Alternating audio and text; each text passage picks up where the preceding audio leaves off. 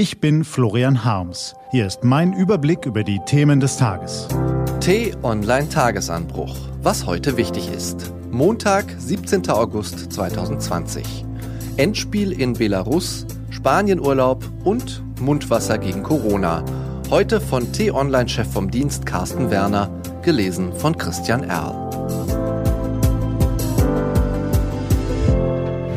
Was war? Proteste gegen Lukaschenko. Es ist eine seltsame Zeit, in der wir leben. Weltweit kämpfen Staaten gegen die Corona-Pandemie und deren zerstörerische Folgen. Das Virus offenbart schonungslos die Schwächen von Populisten und beweist, wie wertvoll ernsthafte und faktenbasierte Politik ist. Und Corona führt uns allen vor Augen, wie froh wir sein können, in einem Land wie Deutschland zu leben, einem Land, in dem jeder offen seine Meinung sagen kann, selbst dann, wenn die Argumente dumm, die Kritik unberechtigt und die Forderungen gefährlich sind. Während wir uns in Deutschland um die Folgen des Sommerurlaubs in der Corona-Pandemie sorgen, während wir uns mit Recht fragen, wie es mit Schule, sozialem Leben und Fußball weitergehen soll, kämpfen gar nicht so weit entfernt viele Menschen für ihre grundsätzlichen Rechte. In Belarus, der letzten Diktatur Europas zwischen Polen und Russland, erhebt sich nach der offensichtlich manipulierten Präsidentschaftswahl ein großer Teil des Volkes gegen den schnauzbärtigen Machthaber Alexander Lukaschenko und dessen seit 26 Jahren andauerndes Unterdrückungsregime. Mit einer auf ihn eingeschworenen Machtelite, einer landesweiten Günstlingswirtschaft und mit einem skrupellosen Sicherheitsapparat hielt sich Lukaschenko für unantastbar, so ist wohl auch das offiziell verkündete Ergebnis der Wahl vom 9. August zu erklären, bei der er trotz massiven Zulaufs von Menschen zur Opposition angeblich 80 Prozent der Stimmen erhielt. Es ist vergleichbar mit den Ergebnissen der Wahlen von 2006, 2010 und 2015. Wahlbetrug, davon ist auszugehen, hat in Belarus eine lange Tradition.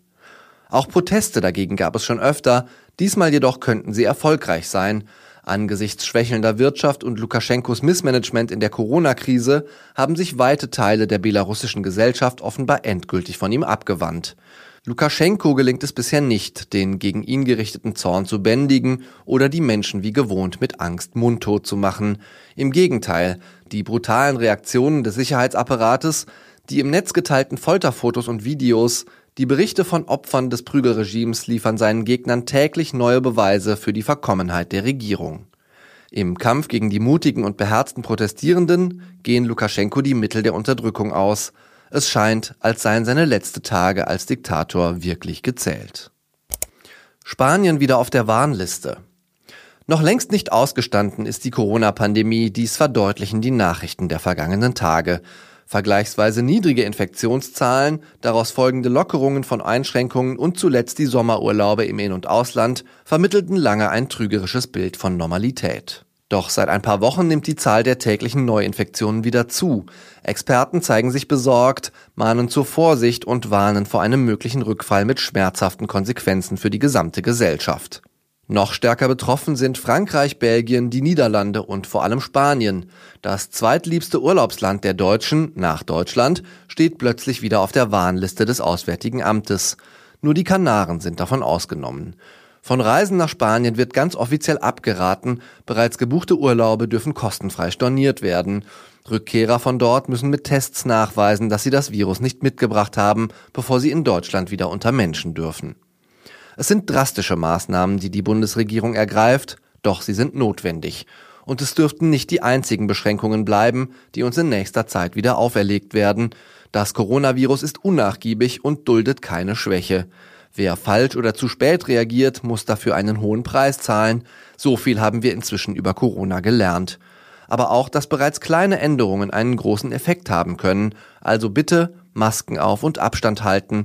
So könnten wir den Rückfall noch verhindern. Was steht an?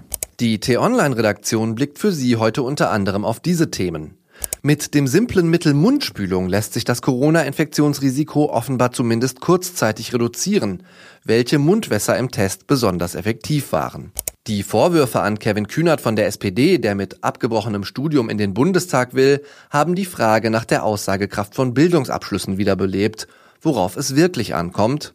Und als Schätzchen startete Uschi Glas ihre Karriere, wie sie als Feministin nie gegen Männer kämpft und was sie für kein Geld der Welt machen würde, erzählt sie im Interview. Diese und andere Nachrichtenanalysen, Interviews und Kolumnen gibt's den ganzen Tag auf t-online.de. Das war der T-Online-Tagesanbruch vom 17. August 2020. Produziert vom Online-Radio- und Podcast-Anbieter Detektor FM. Wenn Sie uns bei Apple Podcasts hören, lassen Sie uns gern eine Bewertung da. Vielen Dank. Ich wünsche Ihnen einen frohen Tag. Ihr Florian Harms.